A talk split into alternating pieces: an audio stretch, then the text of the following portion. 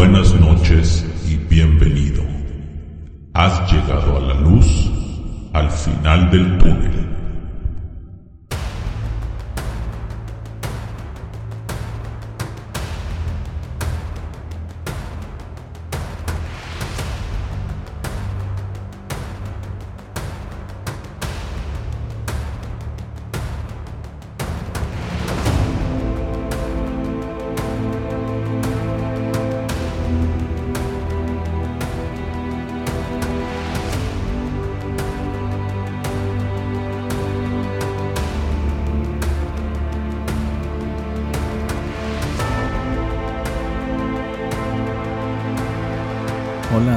Que nos escuchan, les saluda su amigo Oscar dándoles la más cordial bienvenida a este nuevo espacio el cual hemos titulado La luz al final del túnel. Estamos de verdad muy emocionados por el hecho de que finalmente vamos a poder arrancar con este nuevo proyecto en el cual hemos venido trabajando durante ya hace algunos meses, pero sobre todo estamos muy contentos porque sabemos que tendremos la oportunidad de conectar con ustedes. Y es que pensamos que ustedes son y serán siempre la parte más importante de este espacio. A lo largo de esta serie de podcasts estaremos tocando algunos temas de los cuales tal vez no hablamos eh, muy abiertamente, sin embargo escuchamos de ellos todo el tiempo. Temas que muchas veces decidimos únicamente tocarlos cuando estamos en la intimidad de nuestro hogar o cuando estamos con algún grupo de amigos reunidos en alguna fiesta. Y muchas veces lo hacemos de esa manera porque pensamos que si los tocamos abiertamente no va a faltar quien nos tilde de locos y es que vamos a estar hablando acerca de temas relacionados con el ocultismo, el misticismo, estaremos hablando también de temas relacionados con teorías conspiranoicas, sucesos extraños, es decir, estaremos hablando de cosas que normalmente no hablamos, diremos cosas que normalmente no decimos y escucharemos cosas que normalmente no escuchamos. Seguramente no es la primera ni la última vez que van a escuchar hablar acerca de estos temas. Sin embargo, quisimos seguir esta línea porque son temas que nos apasionan, temas que nos gustan y temas de los cuales siempre estamos aprendiendo e investigando. Y quisimos dar nuestro punto de vista, dar nuestra opinión, aportar nuestro granito de arena tal vez con cosas que escuchamos, cosas que vemos, cosas que hemos experimentado personalmente y por eso es que decidimos hacerlo de esa manera. Queremos aclarar que al nosotros hacer esto, nuestro único propósito es entretener. No tenemos ninguna agenda escondida ni mucho menos. No queremos cambiar creencias ni paradigmas, ni tampoco pensamos que tenemos la verdad absoluta. Reiteramos que nuestro único propósito es entretener. La pauta siempre va a ser marcada por todos ustedes con sus opiniones y sus comentarios, pero sobre todo queremos decir que todos los temas de los cuales estaremos hablando aquí los vamos a llevar con el mayor respeto posible. Si los temas que tratamos aquí son de su agrado y de verdad esperamos que así sea, se pueden suscribir mediante las diferentes plataformas por medio de las cuales escuchan este podcast para que sean notificados una vez que hay un nuevo episodio disponible. Antes de seguir adelante, queremos aprovechar esta oportunidad para hacer una mención muy especial. Queremos dedicar esta serie a la memoria de nuestro gran amigo Jesús Moreno, quien desafortunadamente se nos adelantó en el viaje. Él siempre pensó que deberíamos de hacer esto y siempre nos impulsó para llevarlo a cabo. Chuy, brother, donde quiera que te encuentres, recibe este gran abrazo con todo nuestro cariño. Te vamos a recordar por siempre. Habiendo dicho esto y sin más preámbulos, les voy a pedir por favor que me acompañen a entrar en la máquina del tiempo. Vamos a entrar, vamos a acomodarnos, eh, vamos a ajustarnos el cinturón de seguridad y vamos a pulsar el botón de encendido. Y pondremos como destino la ciudad nueva, la ciudad de Nueva York. Iremos específicamente al año 1888 Ahí llega, sin mucho dinero pero lleno de ilusiones, un joven adolescente judío de nombre Julius. Él no habla el idioma nativo, pero eso no le impide a Julius tener el enorme deseo de reinventarse y progresar. Él llega a la ciudad porque recibe la invitación de algunos de sus primos por el lado paterno, quienes tienen una fábrica de telas. Ahí también trabaja su hermano Emil, quien había llegado algún tiempo atrás. Julius comienza a trabajar clasificando telas, pero como él tiene un objetivo en mente y sabe perfectamente bien lo que quiere y cómo quiere hacerlo, no pasan muchos años para que él adquiera una reputación como uno de los más respetados conocedores de telas de la ciudad. Esto lo lleva también eventualmente a convertirse de la mano de sus primos en socio de la compañía. Cuando Julius cumple los 30 años de edad ya habla inglés de manera fluida y siempre viste de manera elegante. Tenía un gusto impecable. Él desarrolló una pasión por el arte y de manera autodidacta aprende historia americana y europea. Como lo haría cualquier amante del arte, se paseaba durante largos periodos de tiempo en las galerías de la ciudad de Nueva York. Y fue justamente allí en una de esas ocasiones cuando conoce a una joven y hermosa pintora de nombre Ella Friedman. Él se enamora de ella rápido y perdidamente y le propone matrimonio poco tiempo después. El 23 de marzo de 1903 se casan y un año más tarde, Ella, que tenía 34 años, da a luz a un varón. Julius ya había optado por el nombre de Robert para el bebé, pero de último momento decide agregarle la letra J antes del nombre de Robert. Esto era clarísima evidencia de que él quería que su primogénito portara su nombre, lo cual es muy común excepto que esto era contrario a la tradición judío europea. Sin embargo, al final deciden dejarlo de esa manera y nombran al recién nacido J. Robert Oppenheimer.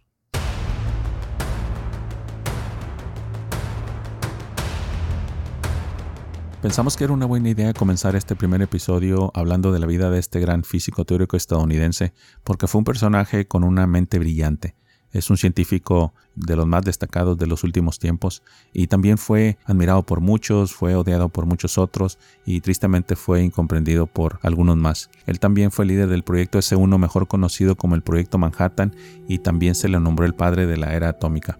Y es que vemos que después del estallido de la primera bomba atómica, el 16 de julio de 1945, el mundo cambia y nada vuelve a ser igual.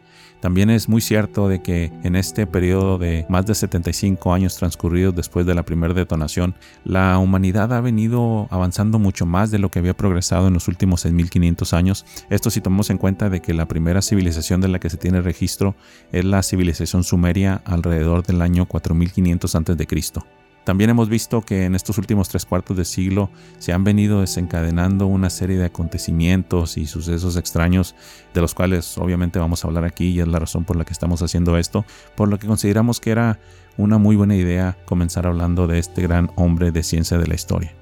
Vamos a hablar de su vida en un orden cronológico y lo vamos a hacer basados en una serie de datos que hemos recopilado y también en fragmentos del libro titulado Prometeo Americano, el triunfo y la tragedia de J. Robert Oppenheimer, que es de los autores Sky Bird y Martin J. Sherwin y que fue publicado por la editorial Vintage Books y ganador también del premio Pulitzer en el año 2006.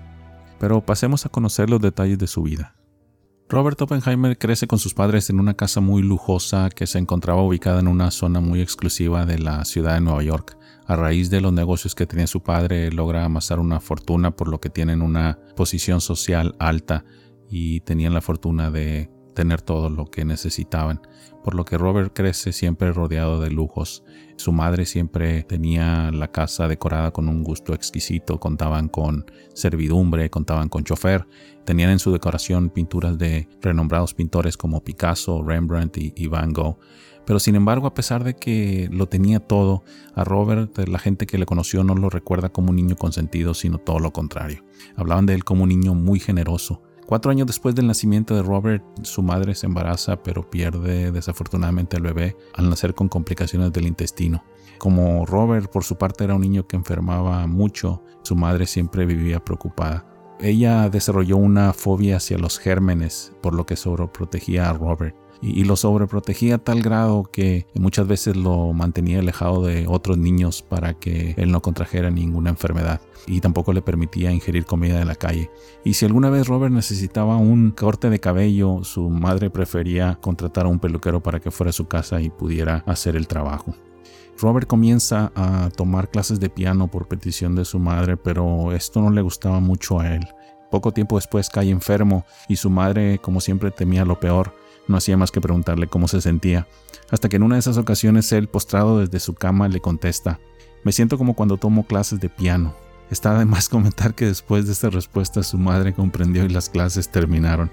Él desde muy pequeño ya sabía lo que quería hacer con su vida, ya tenía una idea exacta de lo que quería hacer siempre vivía encerrado en, su mundo y en ese mundo solo existían los libros y la ciencia. Siempre estaba estudiando y siempre estaba leyendo con dedicación todo lo que se atravesara a su paso y que le pudiera ayudar a satisfacer esa necesidad que tenía de aprender. Eh, lo quería aprender todo, todo el tiempo. A muy corta edad él aprende francés y alemán y, también practica la pintura, aunque desafortunadamente lo tiene que dejar cuando crece y se va para la universidad. Él muchas veces fue ridiculizado porque no hacía lo que hacían los niños de su edad. Inclusive su madre se preocupaba muchísimo porque tenía un muy poco interés en jugar con otros niños. A los cinco años él cruza el Atlántico junto a su padre para ir a conocer a su abuelo y lo haría nuevamente un par de años después. Un día estando con su abuelo se pone a jugar con unos bloques de madera y su abuelo decide entonces regalarle una enciclopedia de arquitectura y también le regala una caja con una colección de rocas extrañas. A partir de ese momento él se declara un ferviente coleccionista de minerales. Entre los 7 y los 12 años él desarrolló tres grandes pasiones que fueron los minerales, la escritura y la lectura de poesía, y también eh, contaba con hobbies como la recolección de rocas, el senderismo y la navegación. A los 12 años él aprendió también a navegar cuando su padre compró una lujosa propiedad en el estado de Long Island y ahí tenían un yate nombrado Lorelei en el cual aprende a navegar. A los 12 años también ya mantenía correspondencia con algunos geólogos reconocidos locales donde intercambiaba ideas acerca de las rocas que él recolectaba en, en Central Park. En una ocasión, sin tener idea de su edad, uno de estos geólogos lo nomina para ser miembro del Club de Mineralogía de Nueva York y un poco tiempo después recibe él una carta invitándolo a dar una lectura en dicho club. Él se sintió muy intimidado por la idea de dar una lectura ante un largo grupo de gente adulta y le pide a su padre explicarles que por error habían invitado a un niño de tan solo 12 años a participar. Sin embargo, su padre lo alentó a aceptar el honor. La noche del evento, Robert llega con sus padres y a la hora de presentarlo, la audiencia que estaba compuesta por geólogos y coleccionistas amateurs eh, no pudo contener las carcajadas porque se tuvo que conseguir una caja de madera para que Robert pudiera ser visto parado en el podio. A pesar de esto, el pequeño Robert no se dejó intimidar y leyó sus notas y fue despedido con una fuerte ovación.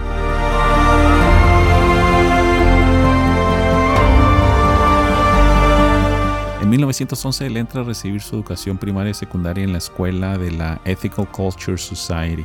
Esta era una institución en la que estaba enfocada en la acción social y el humanitarismo y de ahí fue él un alumno ejemplar. Ahí fue moldeada su psique tanto emocional como intelectual. Eh, durante su estancia en esa institución siempre estuvo rodeado de personas progresistas que sentían que podían contribuir a crear un mundo mejor y pensaban que para ello se necesitaba hacer un trabajo duro, tener persistencia y tener también organización política. Y esa siempre fue la filosofía que le fue inculcada a Robert. Algunos de los temas que se debatían constantemente en esa institución eran los problemas de la gente de color, la ética de la guerra y la paz y la desigualdad económica. La educación que Robert recibió ahí siempre fue sinónimo de excelencia. Sin embargo, ahí también Robert probó algo de lo que es la crueldad.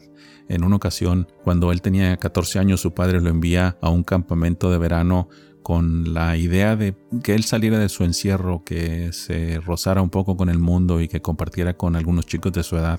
Esto para el común de los niños sería algo divertido, pero para Robert terminó siendo una, una experiencia horrible. Él por su forma de ser tímida y diferente era blanco de burlas y también de agresiones. Una noche lo sacan de su habitación, lo desnudan y lo rocían de pintura en los glúteos y en sus genitales y lo dejan en un cuarto toda la noche. Pero a pesar de esto, él no dejó el campamento ni se quejó. A su corta edad él ya había forjado una personalidad dotada de determinación y mucha resiliencia. Sus maestros recordaban que él siempre fue un alumno excelente. Él ya para el tercer grado ya llevaba a cabo experimentos de laboratorio y con solo 10 años en el quinto grado también ya aprendía física y química.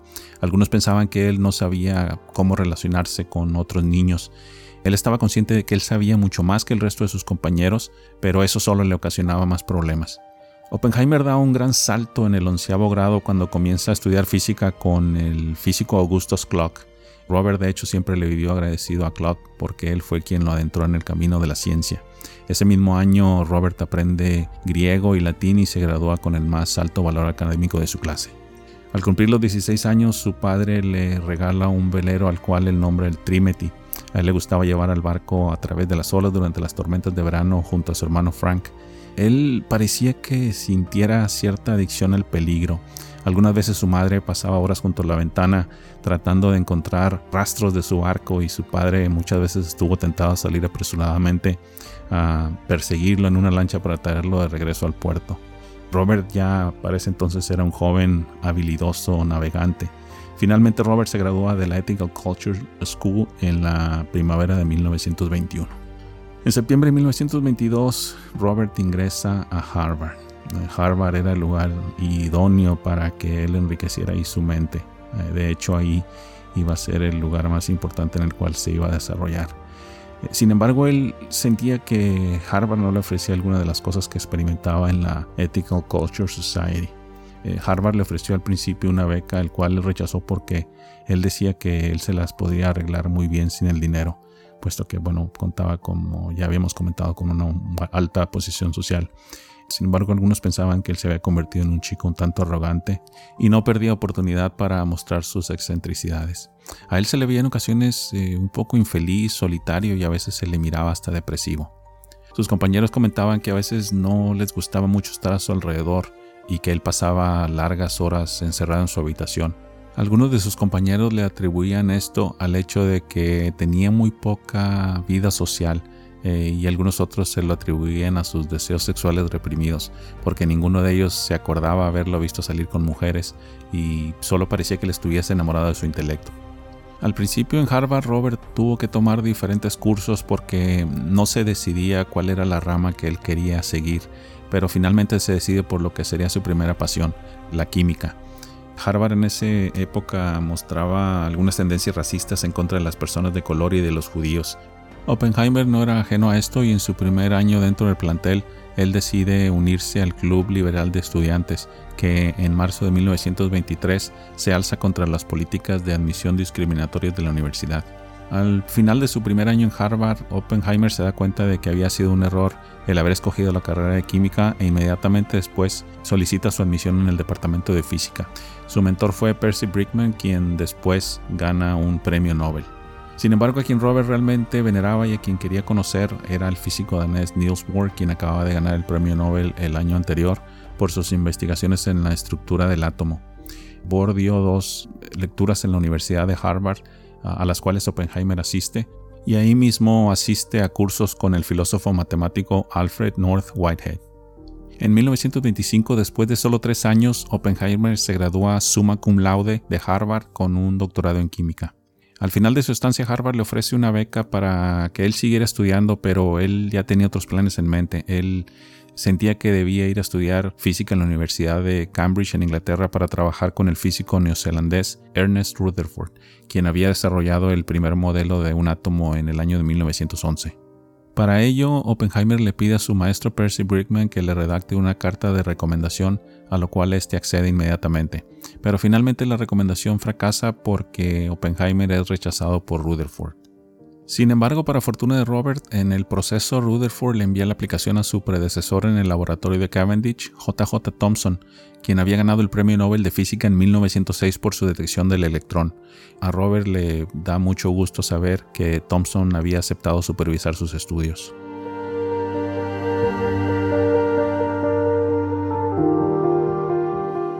Oppenheimer llega a Cambridge en un momento de mucha trascendencia en el terreno de la física porque Renombrados físicos como Niels Bohr y Werner Heisenberg ya trabajaban en una teoría a la que llamaron física cuántica.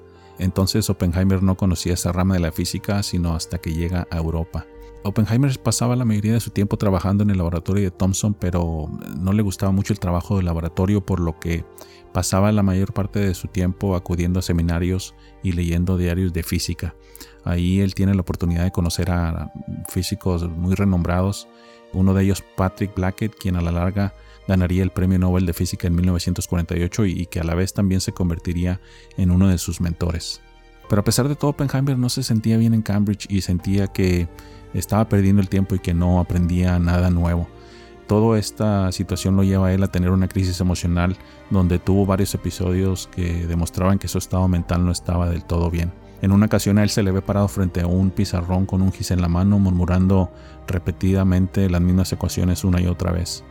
En alguna otra ocasión alguien más le ve tirado en el piso de su habitación gimiendo y rodando de un lado para otro, y en un episodio más lo miran colapsando y cayendo al suelo en el laboratorio. Algunas de sus amistades decían que no se sentían muy bien estando a su alrededor porque Oppenheimer siempre exigía mucho de ellos. Algunos de ellos comenzaron a preocuparse mucho por él ya que mostraba que su estado emocional, lejos de mejorar, estaba empeorando con el paso del tiempo. Él frecuentemente hacía comentarios acerca de lo complicada que era su relación con su tutor Patrick Blackett y un poco más adelante, en otoño de 1925, ocurre algo que deja ver la gravedad del estado mental de Robert. Él va a uno de los laboratorios y toma algunos químicos y los pone dentro de una manzana y después va y deja la manzana en el escritorio de Blackett. De alguna manera Blackett se da cuenta de esto y no come de la manzana que Robert envenenó.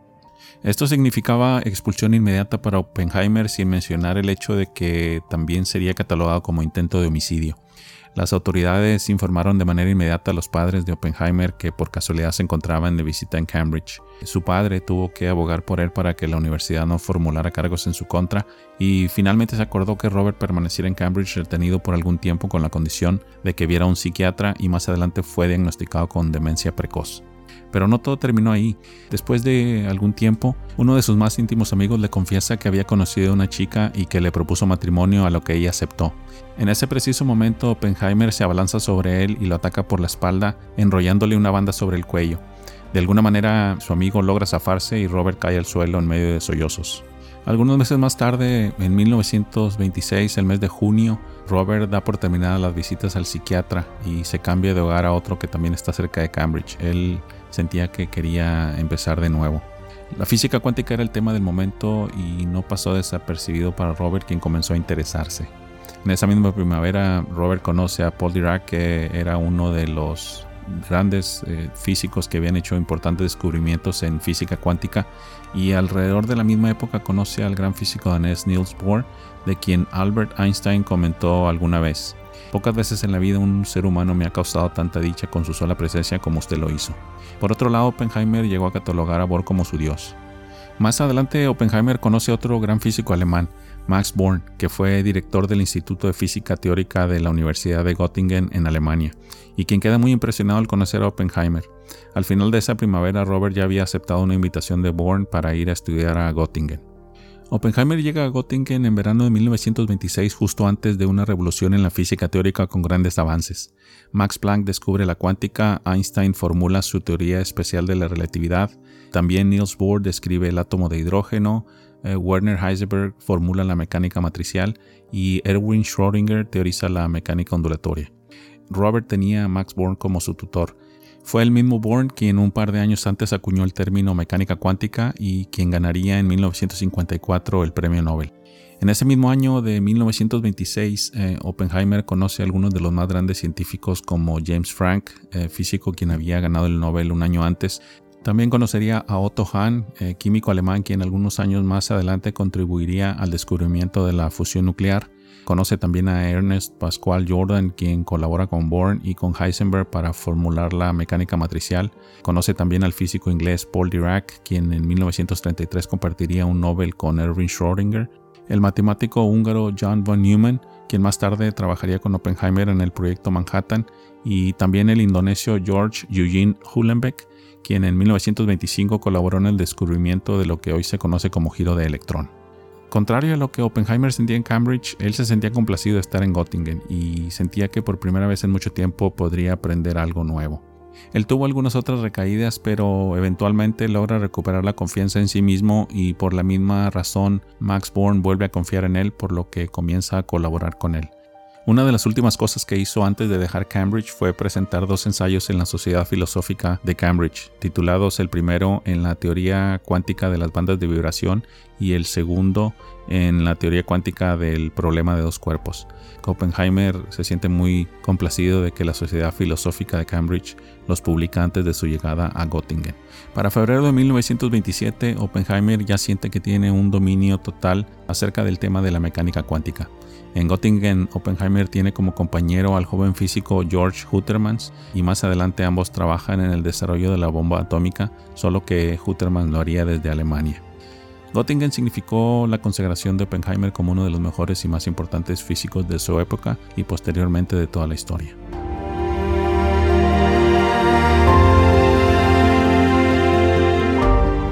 Después de salir de Göttingen, Oppenheimer zarpa para Nueva York en julio de 1927.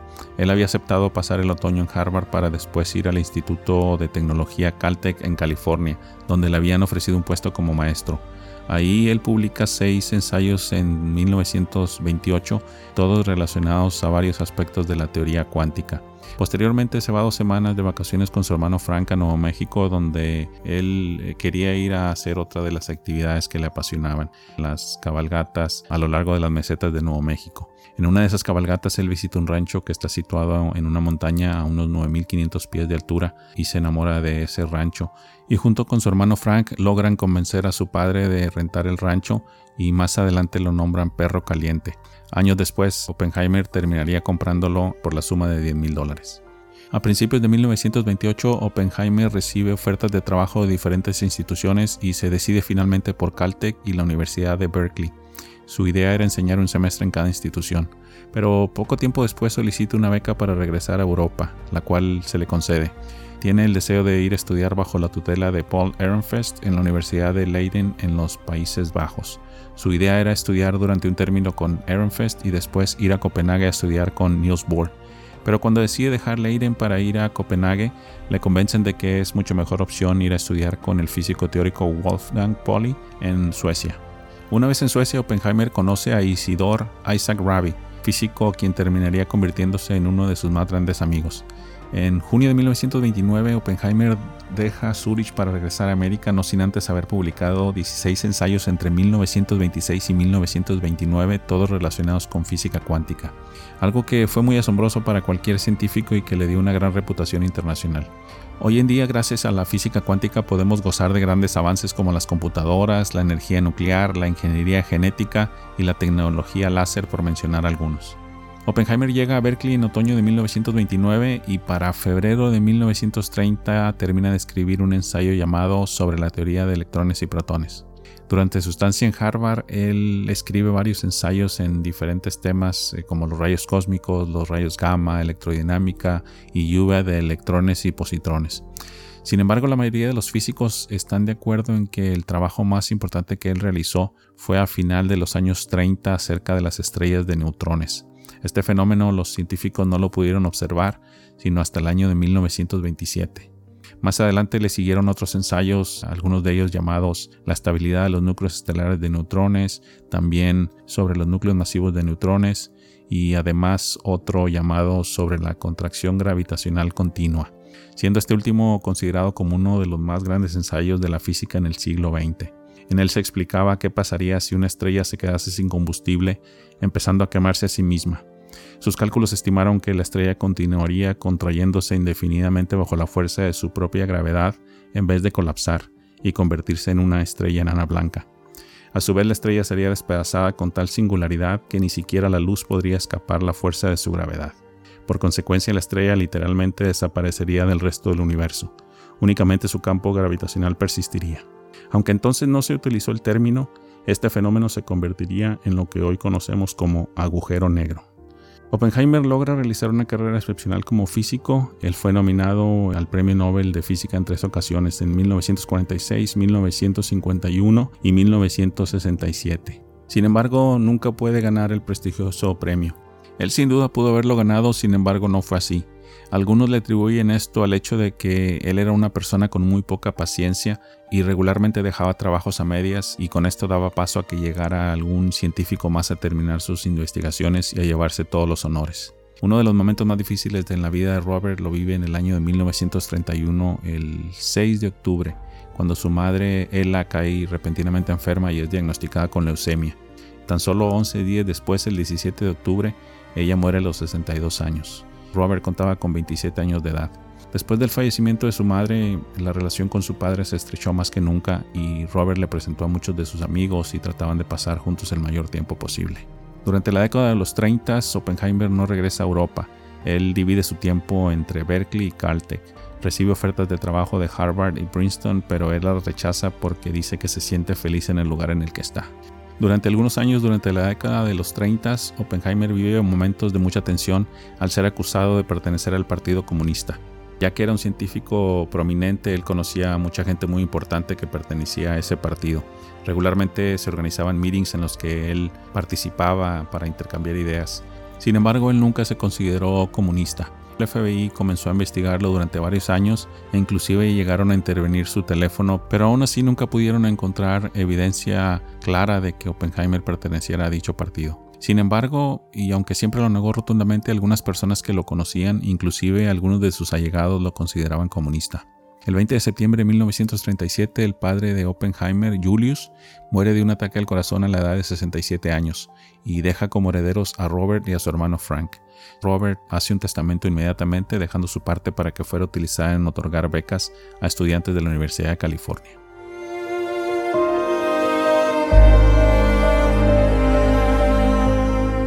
A principios de 1939 llega la noticia a oídos de Oppenheimer de que dos científicos alemanes habían logrado dividir el núcleo del uranio, y con esto se abre la posibilidad de la fusión nuclear para la creación de bombas. Pero, sin embargo, el gobierno de Estados Unidos no presta mucha atención al respecto, y no es sino hasta que una carta firmada por algunos de los físicos más renombrados de la época llega a manos del presidente Roosevelt. La carta incluía la firma de Albert Einstein y en ella se advertía de las consecuencias catastróficas de la detonación de uno de estos artefactos. Se explicaba que una bomba de ese tipo llevada en un bote tenía el poder para destruir un puerto y sus alrededores, y sugirieron que los alemanes podrían estar trabajando en crear una bomba de tal magnitud. El presidente Roosevelt entonces responde a esto creando el Comité sobre el Uranio, pero aún dos años después de su creación no se había mostrado ningún avance. Poco tiempo después, dos físicos alemanes refugiados en la Gran Bretaña aconsejan al gobierno británico de que la creación de un proyecto atómico era un asunto extremadamente urgente, y más adelante en 1941 se crea un grupo llamado Comité Mouth. Este grupo crea un reporte llamado El uso del uranio en una bomba, en dicho reporte se sugiere que una bomba de uranio o plutonio podría ser construida lo suficientemente pequeña para ser transportada en un avión y que dicha bomba podría ser construida en un plazo máximo de dos años. Al escuchar esto, el gobierno estadounidense entra en pánico por lo que inmediatamente después, en junio de 1941, el presidente Roosevelt ordena crear la Oficina de Investigación y Desarrollo Científico. El objetivo era el uso de la ciencia para fines militares. Para tal objetivo se decide reemplazar al Comité sobre el Uranio por uno que reportaría directamente a la Casa Blanca y al cual se nombra Comité S1, que también a la larga sería conocido como Proyecto Manhattan. Era de suponerse que el candidato idóneo para dirigir ese proyecto era Robert Oppenheimer. Sin embargo, esto distaba mucho de la realidad. Mucha de la gente que lo conocía, inclusive algunos de sus amigos, pensaban que no contaba con las credenciales necesarias para llevar a cabo esa labor pero la oposición más grande a la que se enfrentaría Oppenheimer provenía del ejército estadounidense, el cual consideraba que él no debía estar a la cabeza de dicho proyecto debido a sus supuestas conexiones con el comunismo. Pero Oppenheimer fue presentado al general Leslie R. Groves, quien venía de supervisar la construcción del edificio que albergaría al Departamento de Defensa de los Estados Unidos, mejor conocido como el Pentágono, y que ahora había sido puesto a cargo de supervisar el proyecto Manhattan. Él era consciente de que Groves era la persona a la cual había que convencer, por lo que hizo todo lo posible para lograrlo. Groves ya consideraba a Oppenheimer como el candidato ideal para dirigir el proyecto, pero veía algunas desventajas como el hecho de que Oppenheimer no contaba con el premio Nobel en su haber, y que esto no sería muy bien visto por algunos de los físicos que estarían bajo su mando, y que ya habían ganado el prestigioso premio. Sin embargo, Oppenheimer logró convencer a Groves de una manera excepcional. Al final, Groves termina convencido de que Oppenheimer era un genio y que era la persona indicada para el cargo.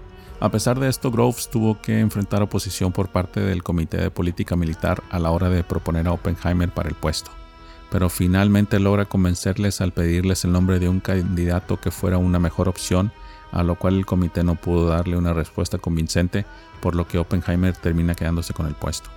Después del nombramiento como director del proyecto, el siguiente paso era encontrar el lugar idóneo para construir el laboratorio donde sería construida el arma.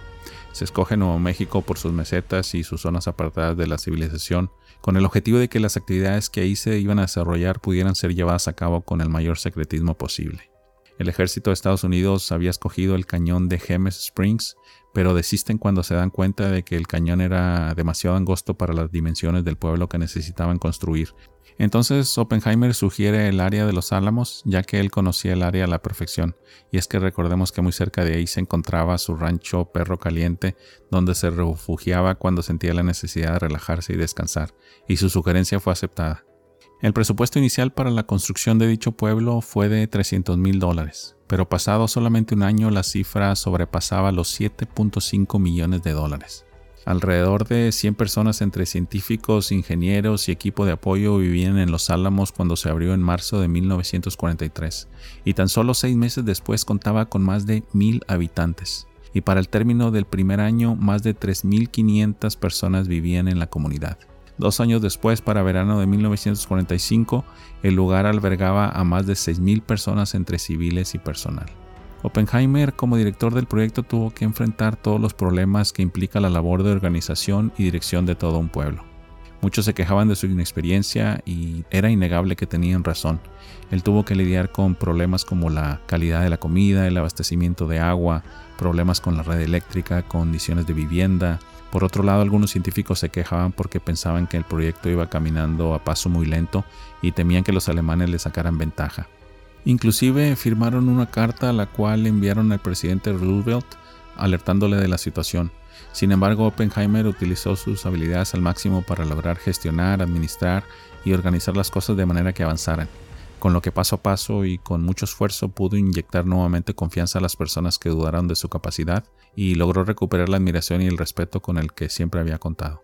El jueves 12 de abril de 1945, el presidente Roosevelt fallece y su lugar es ocupado de inmediato por quien sería el presidente número 33 en la historia de los Estados Unidos, Harry S. Truman.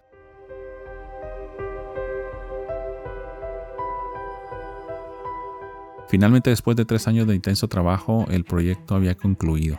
La detonación de pruebas se programa para las 4 de la mañana del 16 de julio de 1945 en una zona que Oppenheimer había escogido anteriormente conocida como Jornada del Muerto, al noroeste de Álamo Gordo y ubicada a unos 400 kilómetros del laboratorio de los Álamos, donde se había construido el artefacto. Ahí se construye un laboratorio de prueba y también algunos refugios de protección también llamados bunkers. Oppenheimer nombra a este lugar Trinity. El día de la prueba finalmente había llegado, sin embargo era un día que había llovido mucho y no era un clima ideal para llevar a cabo la prueba. Así que se decide posponer y esperar a que el clima se diera. Por fortuna, después de algunas horas, el cielo se despeja y se da luz verde para reanudar la prueba. Oppenheimer paseaba un tanto nervioso de un lado a otro del lugar. Le molesta la simple idea de que algo falle y la prueba termine siendo un fracaso. Se acercó al artefacto por última vez para revisarlo y posteriormente se dirige al refugio de protección ubicado a unos 9 kilómetros del sitio de prueba. Todo estaba listo. Eran las 5.29 de la mañana del 16 de julio de 1945 cuando a través del altavoz del lugar se escuchó la palabra ahora.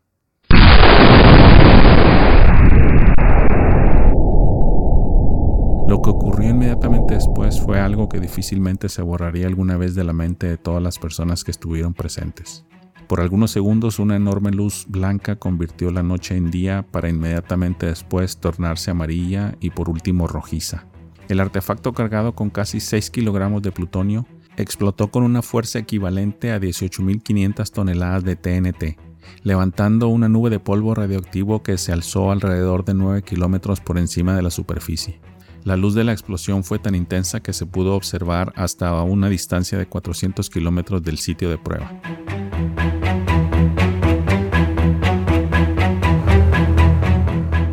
La prueba termina siendo un éxito. Ahora la pregunta era dónde y cuándo se debía utilizar el arma. Desde un principio la idea era hacerlo en contra de los alemanes para terminar con la guerra, pero eso ya era un poco tarde, pues eh, algunos meses antes Hitler se había suicidado y el ejército alemán había anunciado su rendición. Entonces la atención se centró en Japón. Los estadounidenses estaban convencidos de que había que derrotar a Japón para acabar con el conflicto pero el imperio japonés no mostraba intenciones de rendirse a pesar de que anteriormente los días 9 y 10 de marzo de 1945 bombarderos B-29 habían lanzado napalm sobre la ciudad de Tokio, lo cual ocasionó que aproximadamente 100.000 personas perdieran la vida y 41 kilómetros cuadrados fueran arrasados por las llamas. Los bombardeos habían continuado y para julio de 1945 la mayoría de las ciudades de Japón habían sido completamente destruidas y cientos de miles de personas habían perdido la vida. Los aliados exigieron una rendición incondicional inmediata, pero el ejército japonés se negó a cumplir con la petición. Como consecuencia, el 6 de agosto de 1945 a las 8.15 de la mañana, un bombardero B-29 nombrado Inola Gay sobrevolaba a 9 kilómetros y medio de altura sobre la ciudad de Hiroshima cuando lanzó el artefacto al cual se le denominó Little Boy o Niño Pequeño niño pequeño que tenía un peso de 4 y media toneladas y un núcleo cargado con 64 kilogramos de uranio, cayó 9 kilómetros en 43 segundos para luego explotar a unos 460 metros por encima de la ciudad japonesa. La fuerza de la explosión fue equivalente a unas 15.000 toneladas de TNT, pulverizando al instante a más de 70.000 personas y destruyendo una superficie aproximadamente de 13 kilómetros cuadrados. Unas 100.000 personas más murieron en los meses posteriores como consecuencia de los efectos de la radiación. Sin duda algo monstruoso. Pero como si esto fuera poco, tres días después, el 9 de agosto, otro artefacto denominado Hombre Robusto o Fatman, con un peso de casi 5 toneladas y un núcleo con más de 6 kilogramos de plutonio, fue lanzado sobre la ciudad de Nagasaki a las 11.01 de la mañana. El arma explotó a 500 metros por encima de la superficie con una fuerza equivalente a 21.000 toneladas de TNT, destruyendo 8 kilómetros cuadrados y causando la muerte de más de 140.000 personas para finales de 1945. El 14 de agosto de 1945, con un país en ruinas, el gobierno japonés anuncia su rendición.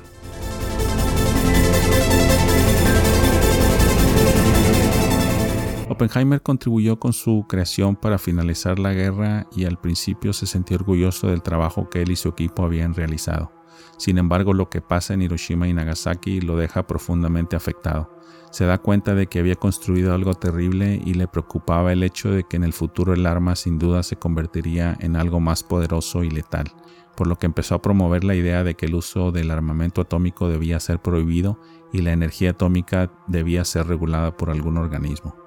Para finales de agosto de 1945, Oppenheimer renuncia como director del Laboratorio de los Álamos y para entonces ya había recibido ofertas de trabajo de varias universidades. El 30 de agosto de 1945, Oppenheimer junto con otros 500 científicos crean una nueva organización cuyo propósito sería concientizar acerca de los peligros de la carrera armamentista, así como la imposibilidad de defensa contra cualquier bomba atómica en futuras guerras, y la necesidad de un control armamentista internacional. La organización sería nombrada ALAS, Asociación de Científicos de los Álamos por sus siglas en inglés. Oppenheimer había recibido reconocimiento mundialmente y aprovechó su estatus de celebridad para tener acercamiento con altos oficiales de gobierno en nombre de todos los científicos que colaboraron con él en el proyecto Manhattan. Uno de ellos fue el subsecretario de Estado Dean Axon, a quien le informó que la mayoría de los científicos que participaron en el proyecto Manhattan se rehusaban firmemente a seguir trabajando en la construcción de cualquier bomba. Después de mucho esfuerzo, el 1 de agosto de 1946, Harry S. Truman firma el Acta para la Energía Atómica, dando paso a la creación de la Comisión de Energía Atómica. En una anécdota, el 25 de octubre de 1945, Oppenheimer llega a la Casa Blanca a reunirse con el presidente Truman en la oficina oval. Quería intercambiar ideas con él y mostrarle su preocupación acerca de las implicaciones tanto sociales como económicas de la bomba atómica, así como de su uso en el futuro. En algún punto durante la conversación, Truman le pide a Oppenheimer apoyo para que el Congreso aprobara una propuesta que le daría al ejército el control total de la energía atómica. Y después comentó, lo primero sería definir el problema nacional y después el internacional. A lo que Oppenheimer responde, tal vez sería mejor primero definir el problema internacional refiriéndose a que era imperativo detener la proliferación de armamento atómico adoptando controles internacionales sobre la energía atómica. Truman entonces le pregunta si tiene alguna idea acerca de cuándo los rusos tendrían la capacidad de desarrollar la bomba atómica, a lo que Oppenheimer le contesta que no tenía idea. Truman entonces le contesta en tono burlesco, yo sí sé la respuesta, nunca. Oppenheimer ve el comentario como una muestra de las limitaciones y la ignorancia de Truman acerca de las implicaciones de las armas atómicas. A esto Oppenheimer nerviosamente le contesta, Señor presidente, siento que tengo mis manos manchadas de sangre. Truman quedó pensativo por unos instantes, después se levantó, se dieron un apretón de manos y luego le hizo una seña en su equipo indicando que la reunión había terminado. Momentos después de terminada la reunión, a Truman se le escucha murmurando en un tono exaltado lo siguiente. ¿Sangre en sus manos? Maldición, no tiene ni la mitad de sangre en sus manos que la que yo tengo. Uno no solo va quejándose por ahí acerca de eso, y después dio una indicación a alguien de su equipo diciendo, no quiero volver a ver a ese hijo de perra en esta oficina nunca más. Oppenheimer se sentía verdaderamente responsable de las consecuencias de su trabajo en el proyecto Manhattan.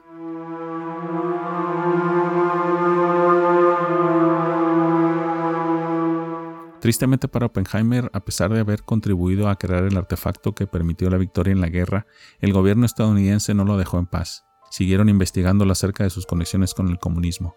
Fue hostigado e investigado de manera exhaustiva. El FBI, bajo la dirección de Edgar Hoover, contaba con más de mil documentos entre reportes de vigilancia y transcripciones generadas por la intervención de la línea telefónica de su domicilio de One Eagle Hill en Berkeley, California. Y todo esto con el afán de encontrar evidencia que lo incriminara. Sin embargo, no encontraba nada. La mañana del 1 de julio de 1946, en lo que se denominó Operación Crossroads o Caminos Cruzados, se detonan un par de bombas en la laguna llamada Bikini Atoll, parte de las Islas Marshall en el Océano Pacífico. El propósito de las pruebas era ver el efecto causado por las bombas atómicas en barcos de guerra. Para tal efecto, algunos barcos de la Marina de los Estados Unidos que estaban fuera de servicio fueron utilizados y destruidos. Varios países, incluida la Unión Soviética, presenciaron la prueba. Oppenheimer fue uno de los muchos científicos que fueron invitados a presenciar la prueba, pero no asistió. A principios de 1947, Oppenheimer es nombrado presidente del Consejo General de la Comisión de Energía Atómica, puesto que desempeña hasta 1952 y el cual le da una voz para oponerse al desarrollo y la proliferación de armamento atómico. Oppenheimer es interrogado el 7 de julio de 1949 durante un lapso de dos horas a puerta cerrada por el Comité de Actividades Antiamericanas, un comité creado para investigar posibles actividades subversivas por parte de individuos, empleados públicos u organizaciones que se sospechaba tenían nexos con el comunismo. Oppenheimer fue interrogado por seis congresistas, entre los cuales se encontraba el entonces representante de California, Richard Nixon, quien más adelante se convirtiera en el 37 presidente de los Estados Unidos. Robert se mostró cooperativo durante el interrogatorio y al final fue felicitado con un apretón de manos por los seis congresistas aunque más adelante su testimonio traería consecuencias para algunos de sus conocidos y ex colaboradores. A final de 1946 le ofrecen a Oppenheimer el puesto como director del Instituto para Estudios Avanzados en Princeton, en Nueva Jersey, puesto que finalmente acepta, pero no sin antes pasar por un largo proceso para obtener su autorización de seguridad, proceso en el cual se le investiga exhaustivamente e incluso se llegó a mencionar, entre otras cosas, que antes de casarse, Oppenheimer tenía tendencias homosexuales. Sin embargo, no existía evidencia que lo comprobara. El Instituto de Estudios Avanzados era reconocido por ser el refugio intelectual de Albert Einstein durante casi 15 años. Oppenheimer llega a Princeton como director electo en julio de 1947. Su idea era convertir el instituto en el centro mundial de física teórica más importante, tal como lo hizo con la Universidad de Berkeley en la década de los años 30. Y eventualmente pudo lograrlo al reclutar a las mentes más brillantes de la época, en el Instituto de Estudios Avanzados existía una concentración de talento científico como no lo había en ningún otro lugar del mundo. Una de las más importantes contribuciones del instituto bajo la dirección de Oppenheimer fue la que hizo el físico matemático Johnny von Neumann. Se trató de lo que sería la primera computadora moderna de alta velocidad. Fue presentada en 1952 y revolucionaría el método de investigación, además de que serviría como modelo para las futuras computadoras comerciales. En junio de 1952, frustrado y después de años de lucha constante en pro de un control armamentista, Oppenheimer renuncia al Consejo General de la Comisión de Energía Atómica. Él era consciente de que había un movimiento para removerlo del cargo. La decisión fue difícil, pero parte de la razón de su decisión era que quería dedicarse de lleno nuevamente a la física. Sin embargo, no sería tan fácil desligarse del todo. Gordon Dean de la Comisión de Energía Atómica lo persuade para permanecer como consultor contratista además de que un par de meses atrás Oppenheimer había aceptado una petición del secretario de Estado Dean Axon para formar parte del panel de consultores en desarme del Departamento de Estado, del cual había sido elegido presidente.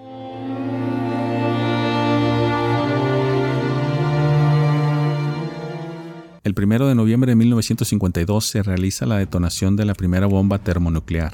Se trató de Ivy Mike, con 6 metros de alto y un peso de más de 74 toneladas. La prueba se realizó en la isla Elugelab de las Islas Marshall. La explosión con una fuerza equivalente a 10.400.000 toneladas de TNT destruyó la isla por completo y en su lugar solo dejó un cráter submarino de 1.900 metros de ancho y 50 metros de profundidad. Tres aviones de la Fuerza Aérea Norteamericana cargados con equipo de prueba entraron a la nube que generó la explosión. Uno de ellos pasó a través de ella sin problemas, pero los otros dos enfrentaron una fuerte turbulencia y perdieron el control. Después de recuperar el control de sus naves, ambos pilotos se dieron cuenta de que sus radios e instrumentos de navegación habían sido dañados por el pulso electromagnético y no pudieron encontrar al avión reabastecedor de combustible, por lo que ambos se dirigieron de regreso a su base aérea, pero durante el trayecto de regreso se quedaron sin combustible. Uno de ellos planeó su nave y pudo aterrizar sin problemas, pero el segundo no corrió con la misma suerte y cayó al mar.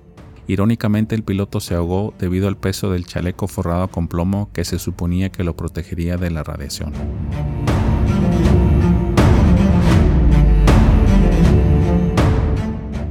Oppenheimer seguía siendo investigado por algunos miembros de la Comisión de la Energía Atómica que no estaban de acuerdo con que siguiera teniendo un puesto en la comisión por sus posibles asociaciones con el comunismo, y después de varios meses de esforzarse por juntar las piezas necesarias, finalmente logran formular cargos en su contra, por lo que en la víspera de la Navidad de 1953, Oppenheimer recibe una carta comunicándole de dichos cargos, así como de la suspensión de su autorización de seguridad.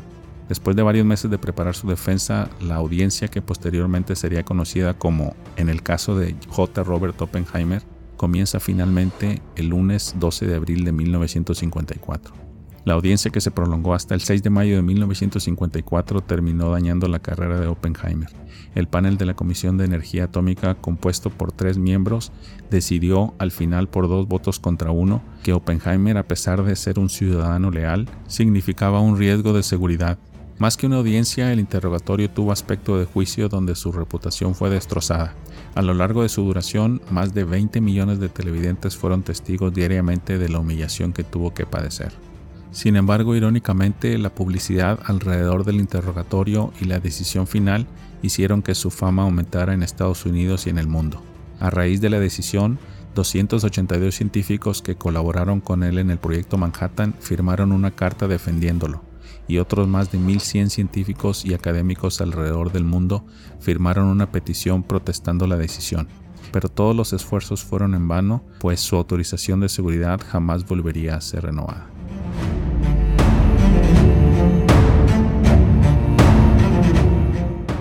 Algunos años después, en la primavera de 1963, llega el rumor a oídos de Oppenheimer de que el presidente JF Kennedy tenía intenciones de otorgarle el prestigioso premio Enrico Fermi, premio que hasta el día de hoy se entrega a científicos de talla internacional y que han hecho importantes contribuciones a la ciencia. Además del premio se le otorgaría un cheque por 50 mil dólares libres de impuestos y una medalla como reconocimiento por su servicio público. Oppenheimer, así como sus amigos y también sus enemigos, sabían que esto significaba su restitución como figura nacional. Pero algunos meses más tarde, el 22 de noviembre de 1963, Oppenheimer, estando sentado en su oficina trabajando en el discurso que daría al recibir el premio, recibe la noticia de que Kennedy le habían disparado mortalmente en la ciudad de Dallas. Oppenheimer se limitó a comentar, ahora todo se vendrá abajo rápidamente. Sin embargo, el 2 de diciembre, de acuerdo a lo establecido, la ceremonia de entrega del premio Enrico Fermi se llevó a cabo, solo que tristemente no sería Kennedy quien entregaría el premio, sino su sucesor, el presidente número 36 en la historia de los Estados Unidos, Lyndon B. Johnson. Como anécdota, después de la ceremonia, Jackie, la viuda del presidente Kennedy, pidió a ver a Oppenheimer en privado. Él fue a su encuentro y Jackie al verlo le comentó que solo quería que supiera lo emocionado que estaba su esposo de poder entregarle ese premio. Oppenheimer quedó profundamente conmovido.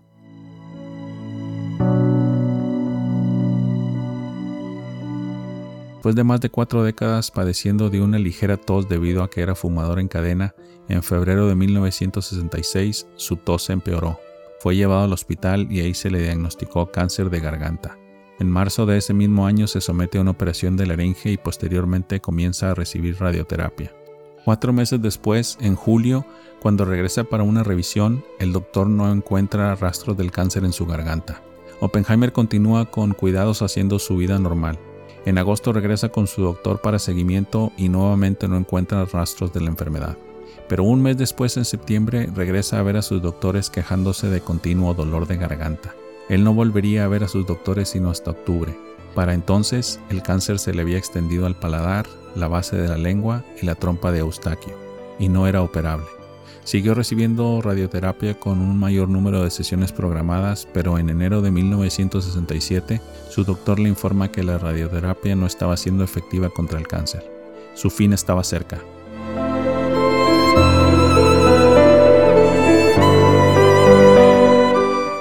La noche del sábado 19 de febrero de 1967, a las 10.40 pm, Robert Oppenheimer da su último suspiro mientras dormía. La noticia se regó como pólvora a través de los medios estadounidenses e internacionales. el hombre considerado el padre de la era atómica había muerto.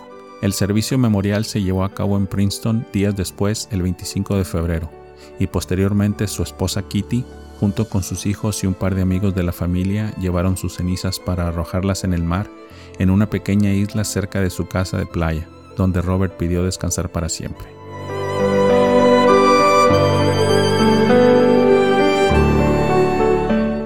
Así fue la vida de este genio considerado una de las mentes más brillantes de la historia moderna.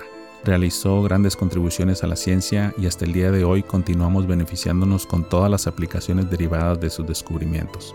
En 2014 la administración Obama desclasificó cientos de páginas de la audiencia secreta de 1954. La información en dichas páginas confirmó que Oppenheimer siempre había sido leal a los Estados Unidos, algo que él reiteró cada vez que tuvo oportunidad.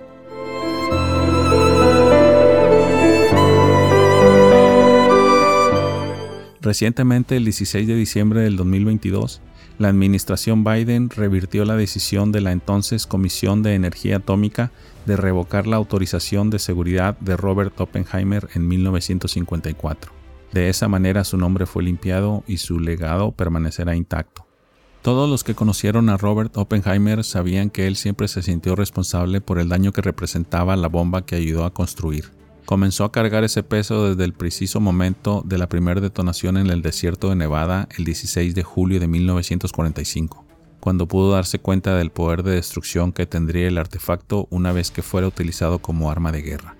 Cuando Oppenheimer vio la detonación desde el refugio de protección y luego la columna de humo y polvo radioactivo en forma de hongo elevarse sobre la superficie, no pudo evitar recordar un pasaje de la escritura hindú, el Bhagavad Gita, donde Vishnu, para impresionar al rey, adopta su forma característica con múltiples brazos y dice, Me he convertido en la muerte, el destructor de mundos. Oppenheimer sintió esas palabras como propias, y a partir de ese momento, tanto para él como para el resto del mundo, nada volvió a ser igual. Buenas noches y nos vemos en la próxima.